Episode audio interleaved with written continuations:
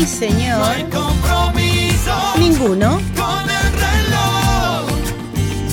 Porque hoy, hoy es domingo. No hay nada mejor. Que contarte una historia. Hoy, hoy es domingo. Ajá. No hay compromiso Salvo conmigo. con el reloj. Porque hoy, hoy es domingo. No hay nada mejor. que escuchar la folclórica de Nacional. Muy buenos días, queridas orejas de la folclórica de Nacional. Como todos los domingos, aquí estamos para hacerles compañía de 7 a 8 de la mañana. Ya saben, se levantan un ratito antes, ponen la pava, preparan el mate y calentitos en la cama, prenden la radio y, matecito de por medio, nos juntamos a escuchar Contame una historia. El día de hoy vamos a tener un tema que no es solamente para pensar, sino que habrá alguna persona que ni siquiera lo sabía, no por ignorancia, no porque la persona en sí sea una ignorante, sino porque la historia oficial se encargó perfectamente de dejarlo en la oscuridad, de dejarlo en las sombras. Estamos hablando de nuestro 9 de julio de 1816, día de la independencia de la patria. Hace un par de días, hoy domingo, hoy domingo 11, eh, el viernes, el viernes fue el 9 de julio, así que estamos ahí nomás de poder seguir festejando todo julio la independencia de la patria. Pero vamos a hablar desde otro punto de vista. ¿Realmente fue el 9 de julio el único día de nuestra independencia? ¿Hubo provincias que se independizaron antes que las provincias unidas del Río de la Plata? Bueno, vamos a ir paso a paso, no estoy loca, aunque muchos piensen que sí, no. Primero vamos a ir recordando qué pasó y quiénes estuvieron aquel 9 de julio, para desde allí irnos a esa otra independencia, a la previa, de la cual nos habla Pacho O'Donnell en su libro 1815, la primera declaración de independencia argentina. Ahora, la música. Cruzando el río en tropel, un incendio de tacuara vienen arriando a la gloria a fuerza de sable y lanza. Son ellos, los invencibles vienen templando puñales con don Gervasio de Artigas, los 33 orientales. Llegan los 33 orientales, galopando y pechando en montón. Va al frente general Artigas, ya a fuerza de corazón. Va al frente general Artigas, ya a fuerza de corazón. Ni uno solo le teme a la muerte, y allá van a pelear hasta el fin. Y en medio de los alaridos viene empujando un clarín. Y en medio de los alaridos viene empujando un clarín. A la carga, a la carga, a la carga los guerreros. Ya tropezando al enemigo, despierta la libertad porque a ninguno se han rendido las fuerzas del Uruguay. Don Gervasio de Artigas, los 33 orientales, guerra, muerte al invasor, aunque nos cueste la vida. Por nuestra banda oriental, antes muerta que vencida, por mi patria el Uruguay, mi tierra gaucha querida. Allá vienen las tropas de Artigas, por la patria triunfar o morir. Y a todo aquel que se le anima, le hacen su furia sentir. Y a todo aquel que se le anima, le hacen su furia sentir. Por la sangre les corre un torrente de imbatible gauchaje oriental y al unitario le hace frente lo mismo que el federal y al unitario le hace frente lo mismo que el federal. A la carga, a la carga, a la carga los guerreros que atropellando al enemigo despierta la libertad. Porque a ninguno se han rendido las fuerzas del Uruguay.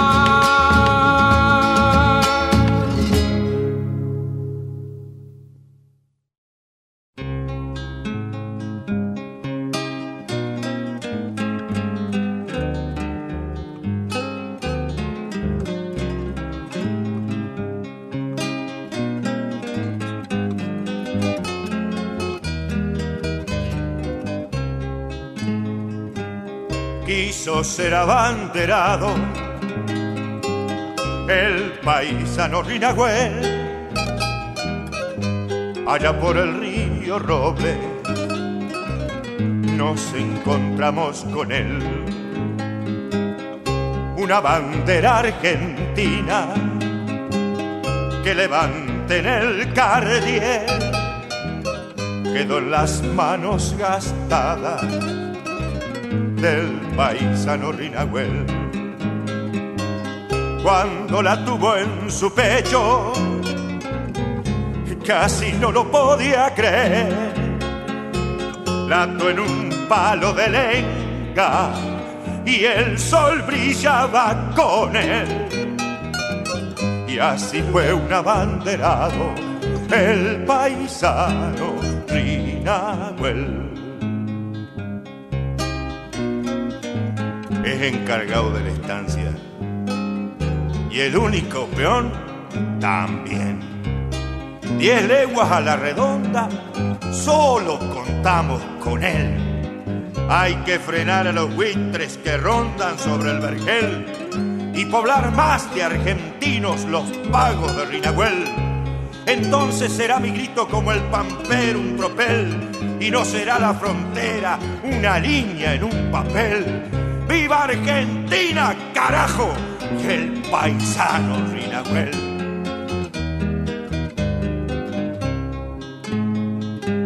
Cerca de la cordillera y por la zona también, allí vive un argentino, el paisano Rinagüel. Todas las tardes soñaba robarle al cerro la piel y en el azul de los lagos una bandera encender. Cuando la tuvo en su pecho, casi no lo podía creer. La ató en un palo de lenga y el sol brillaba con él y así fue un abanderado, el paisano Rinagüe.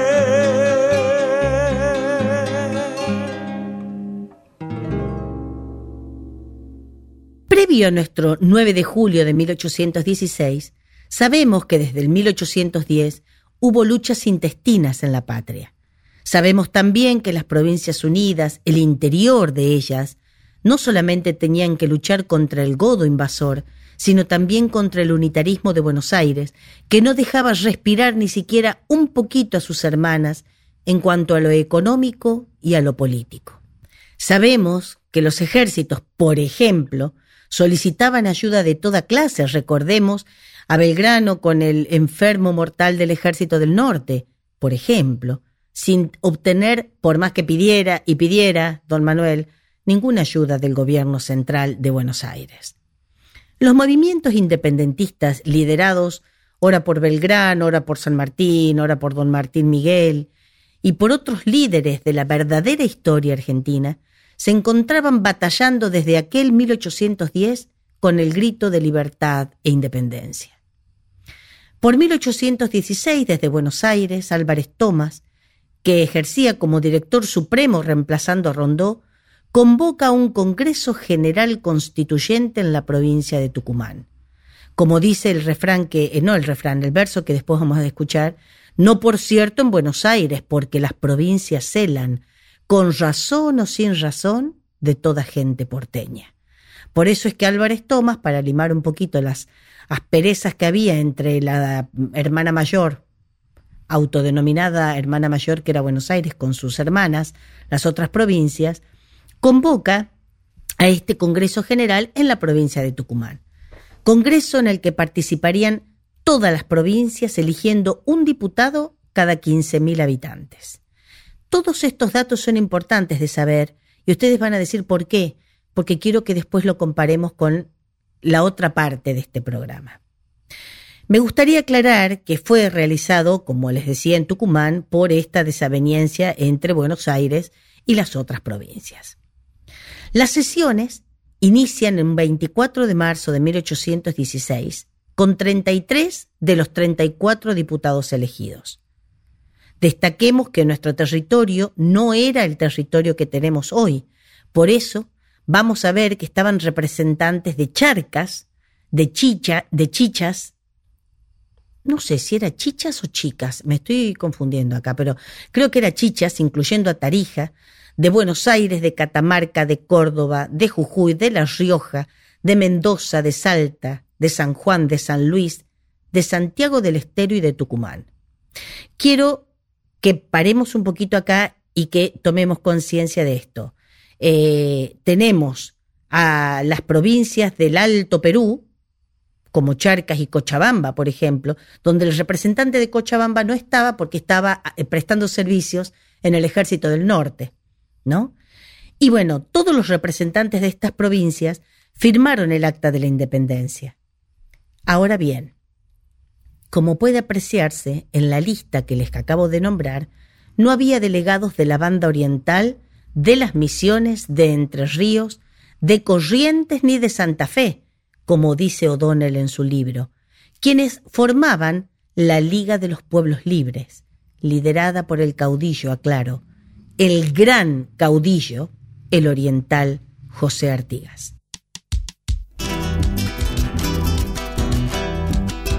18 de mayo se cumple la proclama, el oriental se une pelea y gana. Ellos tenían cañones, nosotros lanzas. Ellos querían un rey, nosotros patria. La huella, la huella, sigan mi gauchos. Ya será de nosotros el sol de mayo.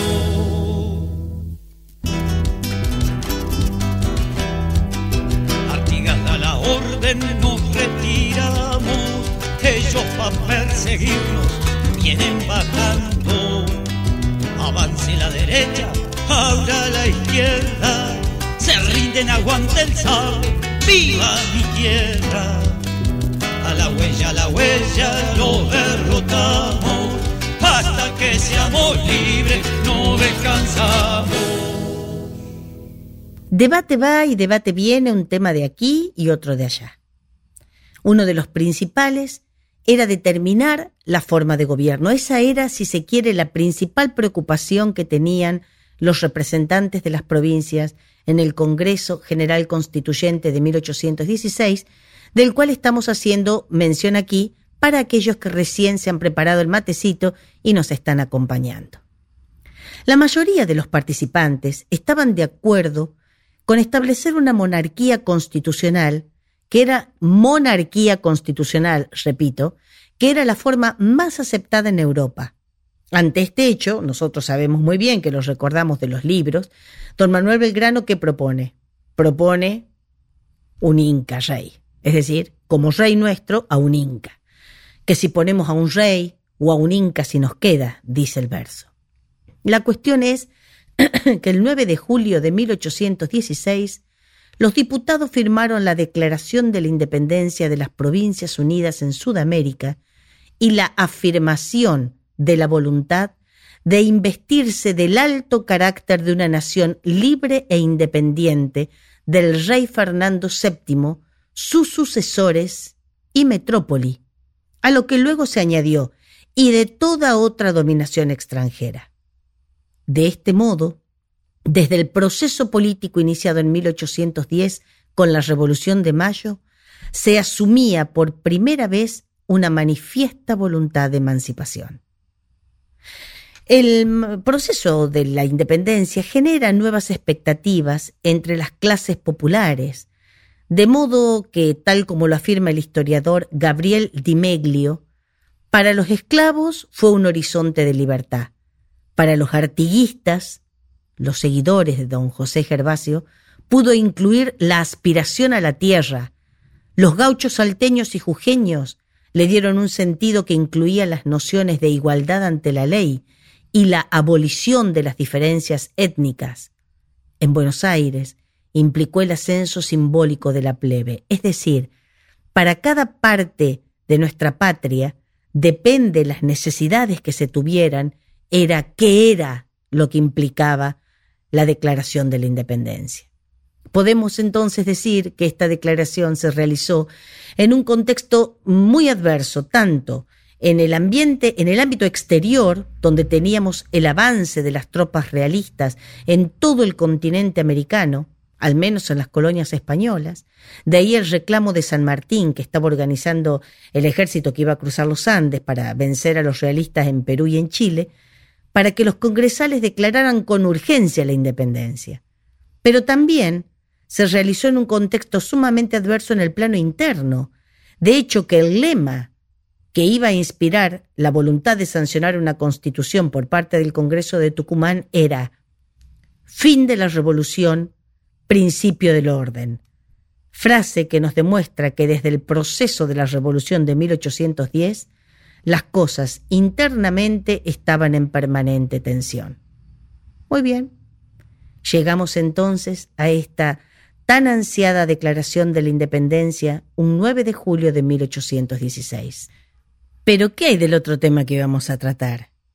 ¿Qué hay de la declaración de independencia realizada con un año de anterioridad por la Liga de los Pueblos Libres. ¿La tenías a esa? Bueno, música y a comentarla.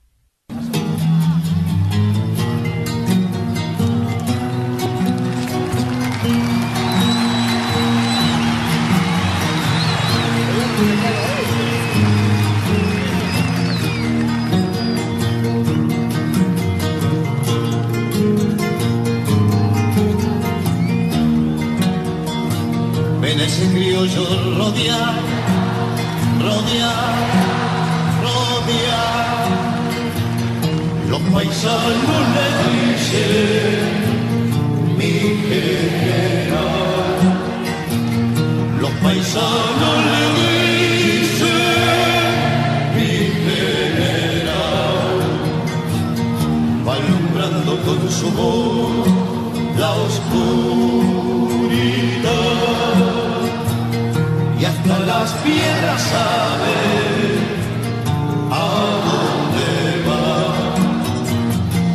hasta las piedras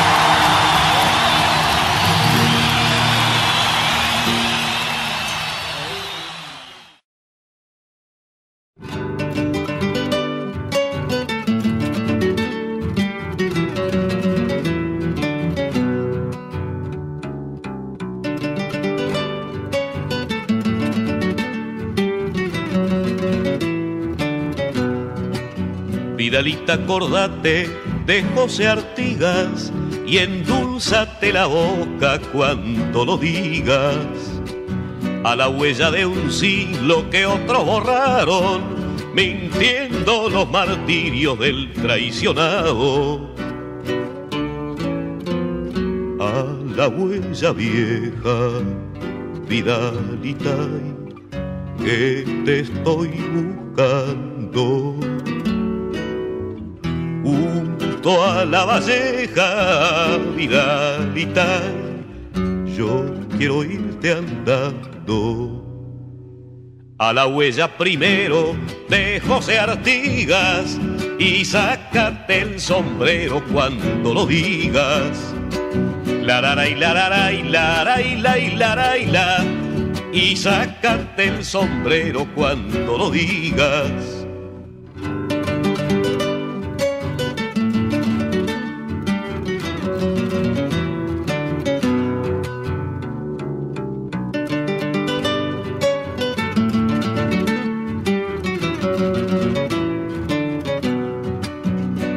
Vidalita orientala, lejana y pura, a la patria cántala sin amargura.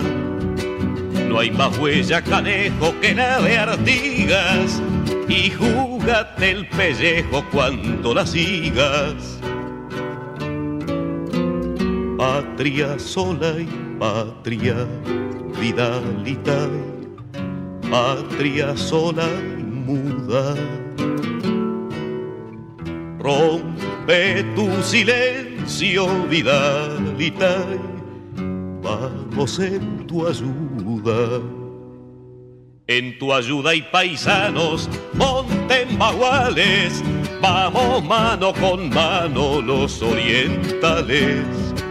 La la la y la la la y la la y la y la la y la, vamos mano con mano los orientales. La primera declaración de la independencia de nuestra patria se produjo el 29 de junio de 1815 en Arroyo de la China, hoy Concepción del Uruguay, en la provincia de Entre Ríos, por parte de las provincias federales, los pueblos libres, bajo el liderazgo de su protector, el gran caudillo José Gervasio de Artigas. Comienza diciendo Pacho O'Donnell en su libro 1815. Aquí habría que recordar que la situación era tensa, como ya dijimos, porque no solamente se tenía que batallar contra el centralismo de Buenos Aires y el egoísmo que esto conllevaba en sí mismo, sino también contra el ejército español, que, como ya vimos en programas anteriores, era un grupo de hombres sumamente profesionales y veterano en las batallas. No vamos a extendernos mucho en hablar de Artigas porque no es justo ni respetuoso dedicarle algunos minutitos del programa. Para él tendríamos que hablar todo un programa y todavía nos vamos a quedar cortos, pero tenemos que dar un pantallazo general de quién era Artigas.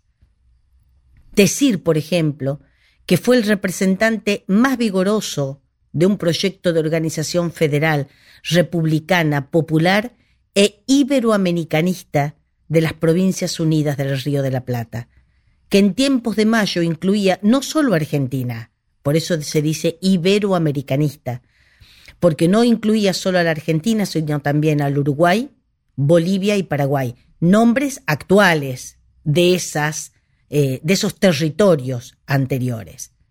Bajo su protectorado estuvieron varias provincias, además de su banda oriental, Misiones, Entre Ríos, Corrientes, Santa Fe y parte de Córdoba, que se denominaron pueblos libres. Artigas era un líder natural con una pragmática justicia popular que favorecía a los pobres. Los diferentes intereses que permanentemente vivían en nuestra tierra, hablamos de los intereses político-económicos, no solamente extranjeros, sino lo que es peor entre nosotros mismos, entre las provincias hermanas, hicieron que la figura de Artigas estuviera entre sombras incluso que fuera atacada por personas que ni siquiera lo habían llegado a conocer personalmente, como es el caso de don Domingo Faustino Sarmiento. Otro puntito para Sarmiento. La continua lucha entre Buenos Aires y las demás provincias, el ninguneo que se le hacía a la persona de Artigas y a sus ideales, hizo que éste, es decir, que don José, convocara cerca del camino a Maldonado a los artiguistas en el llamado Congreso de las Tres Cruces. Esto fue en abril de 1813. Este Congreso fue no solamente previo al Congreso de, Oriente o el Congreso Oriental, como se le llamó al Congreso de 1815, también convocado por Artigas, sino que fue eh, la base, quedan asentadas en este Congreso las bases de las ideas independentistas, federalistas y republicanas del caudillo oriental, las cuales, a través de sus representantes, iban a ser expuestas en la asamblea eh, que se había convocado desde Buenos Aires, que era la asamblea, la famosa asamblea del año 13.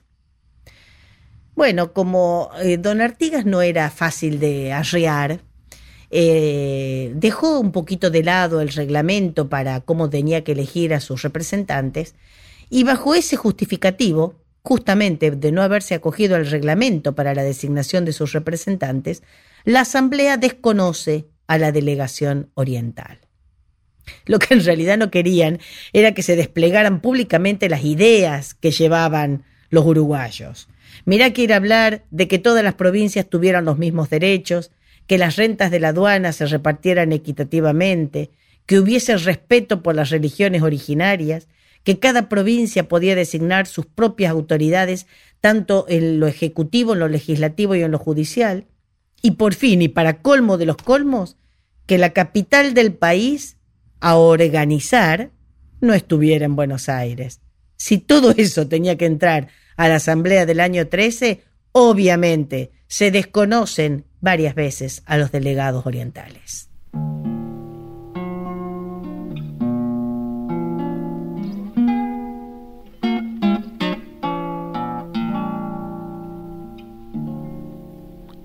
Le hablo de un 9 de julio, de cuando la independencia. Mire que apuntaba fiero la patria nuevita y tierna. La toreaban por el norte, tan duro que era una pena. Tropas del Alto Perú, del rey o tal vez la reina. Toda gente veterana, muy bien armada y dispuesta. Menos mal que Martín Güemes, con su mozada salteña y sus bravos infernales, les han cerrado las puertas. De los cerros han bajado cayéndoles por sorpresa, levantándoles al paso uno que otro centinela y hasta con la caballada alzándoseles a cuenta. A gauchos de guardamontes y de tamañas espuelas, seguro no hubiera habido sin ellos independencia. Y del este, ¿qué me dice? Por ese lado se cuela la brava portuguesada que para Janeiro rumbea. Y dicen que desde allí, cosa que pintaba fiera, cinco mil hombres o más al plata venirse piensan. Lindo tiempo para largarse a gritar independencia. ¿Y qué me cuenta de Chile? Por ahí los godos ordenan. San Martín le sale al paso cruzando la cordillera, apalabrándolo a Güeme para que el invasor contenga. Se larga en esa patriada frente a las nieves eternas. Tiempos medio enredados para gritar independencia. Los criollos que no se entienden, los godos que los pelean y la patria pobrecita alentando como sea, viviendo poquita edad y amenazada de veras. Momentos medio fierazos para gritar independencia. Pero la suerte está echada. Bueno será que así sea. ¿Dónde ha de ser el Congreso para ver cómo se gobiernan estas provincias unidas que alguna vez se pelean? No, por cierto, en Buenos Aires, porque las provincias celan, con razón o sin razón, de toda gente porteña. Ya llegan los diputados, trajinando en esas huellas, algunos muy señorones y otros con toda llaneza, por esos duros caminos en galera o en carreta. Hasta de charcas y misque desde el Alto Perú llegan. Ya el Congreso se inaugura y ya también delibera. El doctor Pedro Medrano asume la presidencia. Primero todo es tanteo, sin ponerse el pie en la tierra. Les reclama San Martín declarar la independencia, y Pueyrredón, y Belgrano, y Güemes, que lo desean. Están tratando estas cosas y el peligro crece afuera. Que si ponemos un rey o algún inca si nos queda, o si de una vez rompemos las opresoras cadenas. Por fin, Narciso Laprida, que ocupa la presidencia, en aquel 9 de julio declara la independencia. Hubiera visto alborotos y lágrimas de pureza y los abrazos y vivas entre esa gente dispuesta. Ya dieron el paso ansiado, ya la confianza se asienta, ya nos declaramos libres a los pueblos de la tierra.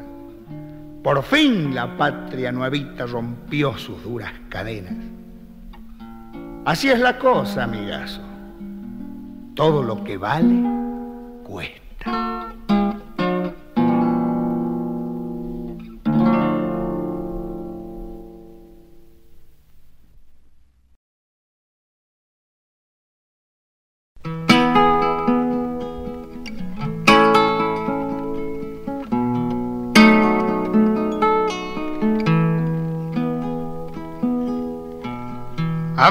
Ver usted, compañero, saque, lanza y tercerola. Vamos a ganar la patria. La patria no se hizo sola. Se fue haciendo de a poquito, o a galope y a ponchazo. Soy un veterano de eso. Disculpe, no me haga caso. La patria no se hizo sola, la soñaron unos cuantos y la ganaron después unos hombres de a caballo. Se despertó como libre un 25 de mayo y luego en el Tucumán sin dueño nos declara. La patria nos hizo sola, si quiere le voy contando.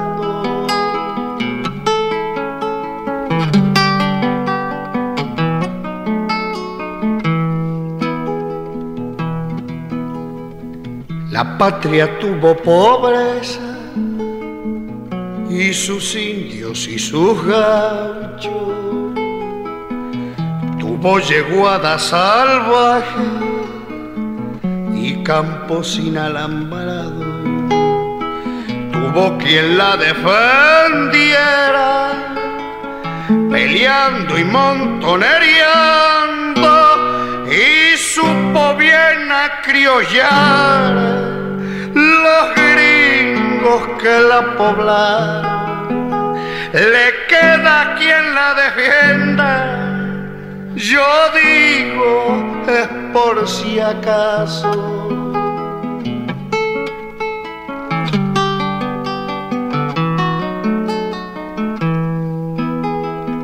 La patria no tiene precio, no se compra ni se vende se lleva en el corazón como prenda para siempre. Ella sabe pedir cuenta cuando levanta la frente, que no la invoquen en vano los hombres ni las mujeres. La patria no se halla sola, aprenda si le conviene.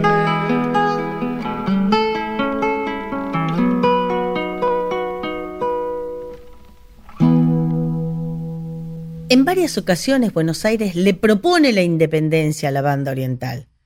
Todas las veces que le propone la independencia son rechazadas estas propuestas por los orientales, sobre todo por su caudillo, por eh, Artigas. Artigas nunca quiso la independencia de la banda oriental, él siempre tomó a la banda oriental como una provincia más de las provincias unidas del Río de la Plata. Ser declarado enemigo de la patria, el reiterado rechazo de sus representantes y otras situaciones especiales hacen que Artigas se arte, se canse y que convoque a este famoso Congreso de Oriente, Congreso Oriental o Congreso de Arroyo de la China, a partir del 29 de junio de 1815. Recalco junio para que veamos que estamos hace, es decir, estamos a un año antes del 9 de julio de 1816. En dicho congreso participaron representantes de Entre Ríos, de Santa Fe, de Córdoba, de Misiones, de Corrientes y obviamente de la banda oriental. Y se trataron diversos e importantísimos asuntos, tales como la organización política. Eh, Artigas estaba a favor de la confederación, dándole a las provincias una mayor autonomía, no solamente autonomía, sino hasta una soberanía, ¿no? Eh, se trataron, como les decía, temas importantes como esta organización política, el comercio interprovincial y con el extranjero, el papel de las comunidades indígenas en la economía de la Confederación, la política agraria, la protección de la producción y del consumo interno. Entre otras resoluciones, el Congreso resolvió, perdón, proclamar la independencia respecto de todo poder extranjero, todo poder extranjero. Es decir, se estaban anticipando aquella otra declaración de 1816. También proclaman la reforma de los reglamentos de tierras y de aranceles y la organización institucional federal. Algunos autores se oponen a reconocer que de este Congreso sale una declaración de independencia, diciendo o argumentando que no existían documentos suficientes para probar su existencia. Pero ya sabemos, por ejemplo, que el chasqui, que estaba, fue mandado de Tucumán a Buenos Aires con la copia del Acta de la Independencia de 1816, también fue asaltado y nunca se encontraron esos papeles. Así que bueno, los participantes y aquellos eran todos abogados, doctores, este, gente que tenía mucho título, en tanto que los participantes del Congreso Oriental tenían una identidad más popular, más gauchesca y originaria, poco propensos a los actos formales y poco concurrido por los hombres de las leyes. Se habla también del que en la correspondencia de Artigas no figuraba ninguna mención a la intención independentista, cosa que Artigas considera que no correspondía ni siquiera mencionar, ya que esa había sido la intención, se suponía, ¿Por qué vamos a mencionar la independencia si esa fue la intención de la insurrección de mayo de 1810? Claro, él estaba ajeno a las especulaciones políticas de los doctores porteños.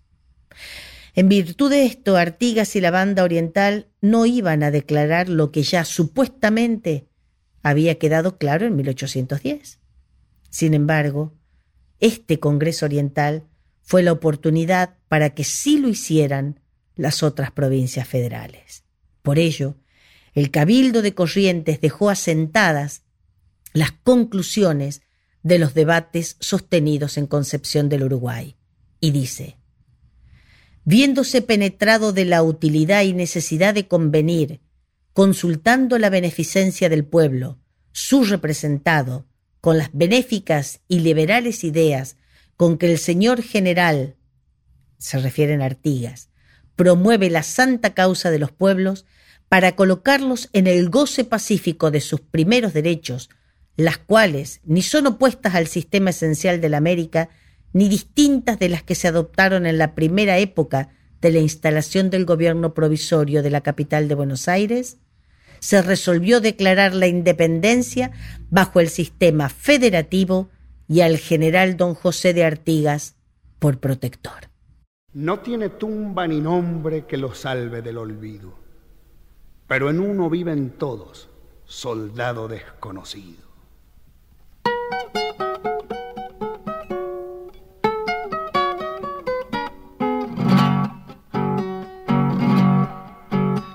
Es cosa fiera que nos manden al olvido como soldados desconocidos. Uno ha luchado y ha guapiado y ha vencido y por ahí los huesos dejará. Me acuerdo bien cuando peleamos como hermanos, los correntinos, los entrerrianos, valientes todos, tucumanos y cuyanos, a las cargas que supimos dar. Veterano viejoso y peleando puede ser que por ahí me hagan fina mejor que no. Tal vez apurado me suelo ver, pero debo resistir a la carga ya no más vencer sino morir.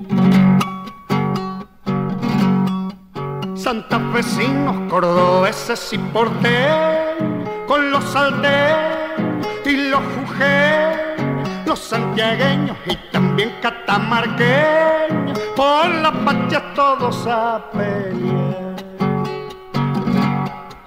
En la batalla se conoce al hombre duro, medio curtido para un apuro, pero al valiente por ahí muerto se lo juro, nadie suele luego recordar.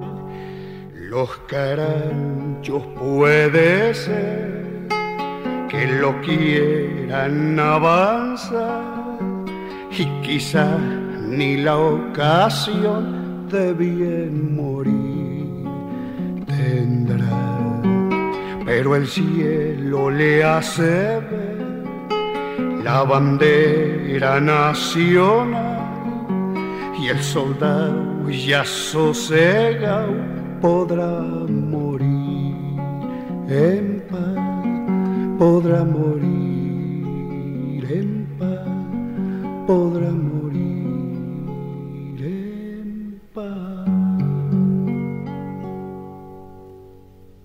Como síntesis de esto podemos decir que fue el Congreso Oriental la base para el Congreso de 1816. Este Congreso de 1815 eh, tenía o, o nos deja algunas cosas que yo me he permitido escribirlas como, como ítems, ¿no? Un sufragio universal.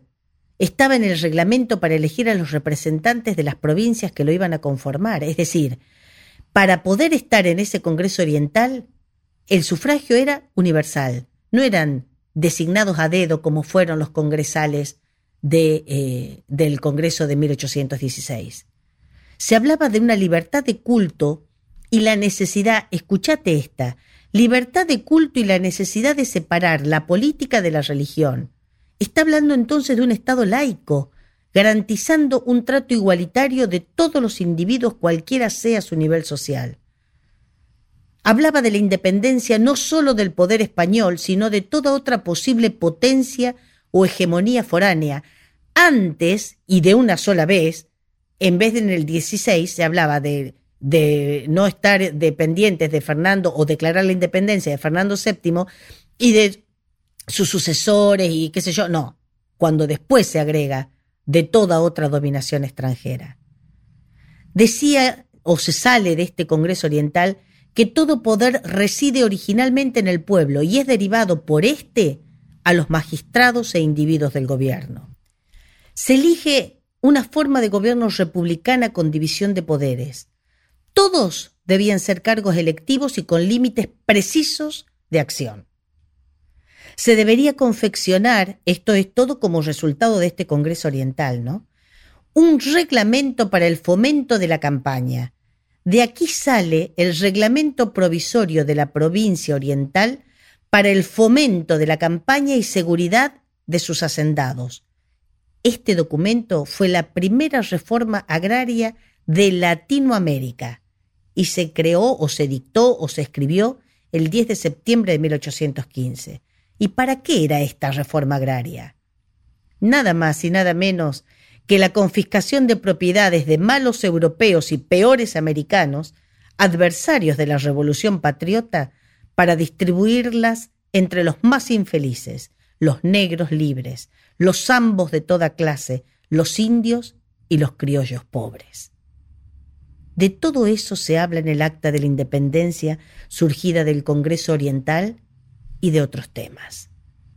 Ahora bien, Reivindicar el Congreso entrerriano convocado por el caudillo oriental no supone de ninguna manera dejar de lado o devaluar el Congreso del 9 de julio en Tucumán, ya que podemos decir que son complementarios porque justamente el de Tucumán reúne a las otras provincias que no se habían reunido en el oriental, es decir, a las provincias andinas, a las cuyanas, a las del noroeste y a las altoperuanas, algunas, a las que se suma Buenos Aires, luego del fracaso de su intención de organizarlo en su territorio.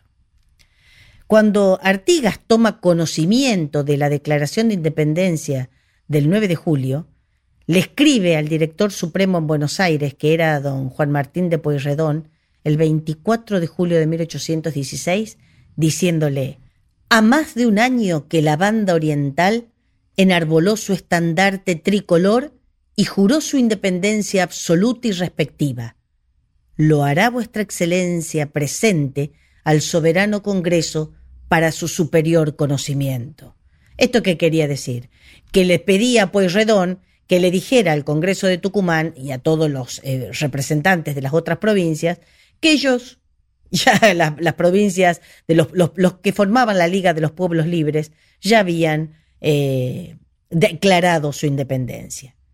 El hecho de que ninguna de las provincias que asistieron al Congreso de Oriente concurriera al de 1816 es una evidencia clara de que ya habían considerado cumplido el trámite independentista. Por otra parte, eran las que pugnaban o propugnaban, perdón, una organización y una constitución federal, republicana, popular y americanista, lo que no coincidía, salvo algunas excepciones, con las concurrentes a Tucumán. La presencia de los delegados porteños a ese Congreso tampoco era un aliciente, ya que la Liga Federal de los Pueblos Libres se encontraba en guerra con el puerto y no ignoraba que la invasión portuguesa desde el Brasil era alentada desde Buenos Aires. No es poca cosa rescatar que hubo en nuestro pasado un pujante y sano proyecto constitucional de organización federal y popular. ¿Qué más agregar? Cipayos hubo y habrá, lamentablemente, en todas las épocas. Gente que dio y que sigue dando su vida por la patria, aunque no lo creamos a veces, todavía existe. Y no me quiero limitar solamente a los políticos, ¿eh? Personas que son como Artigas, que representan al pueblo, que son elegidos por el pueblo, que trabajan desde, para y por el pueblo, sin más recompensa que el amor que éste siente por ellos o por ellas y el respeto que se han ganado de su pueblo. No me quiero ir, yo sé que este bloque final va a ser un poquito más largo, pero no me quiero ir sin a su vez, habiendo leído la constitución del, Congreso Oriental, no quiero que dejemos de tener presente el preámbulo de nuestra Constitución Nacional, preámbulo que le haría falta muchas veces leer y leer y leer y releer y leerlo contra remil, diez mil veces a muchos políticos actuales pasados, presentes y, por qué no, también a los futuros. Mal no les va a hacer. Y el preámbulo dice, nos, los representantes del pueblo de la nación argentina, reunidos en Congreso General Constituyente, por voluntad y elección de las provincias que la componen, en cumplimiento de pactos preexistentes, con el objeto de constituir la unión nacional, afianzar la justicia, consolidar la paz interior, proveer a la defensa común, promover el bienestar general y asegurar los beneficios de la libertad para nosotros, para nuestra posteridad y para todos los hombres del mundo que quieran habitar en el suelo argentino, invocando la protección de Dios, fuente de toda razón y justicia, ordenamos, decretamos y establecemos esta constitución para la nación argentina. A mí cada vez que yo leo la constitución será porque, qué sé yo, a mí me, se me pone la piel de pollo o el cutis de pollo porque, o de ave, para no decir la piel de pollo, porque realmente hubo gente que trabajó para, para ello. Hasta aquí llegamos hoy. Espero que les hayan sido de utilidad todos los datos que les he mencionado y demás está decir que los he sacado porque nunca ves, nunca digo mis fuentes, pero de varias fuentes, sobre todo del libro 1810 de Felipe Piña y de 1815, la primera declaración de independencia argentina de don Pacho O'Donnell, también de artículos publicados y de páginas oficiales. Muchas gracias por haberme acompañado un domingo más. Recuerden escribirme a mi dirección de mail que es infoyamilacafrune.com que yo contesto todo a su debido momento. No se olviden de cuidarse, de tomar distancia, lavarse las manos, usar bien el barbijo tapando nariz, boca y mentón y de vacunarse.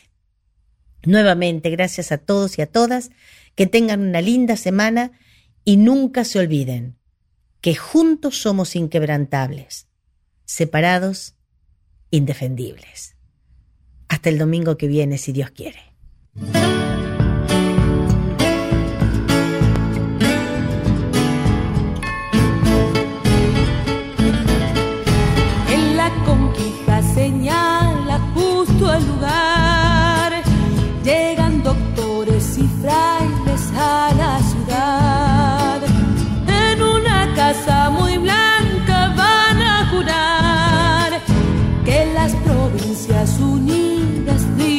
Libres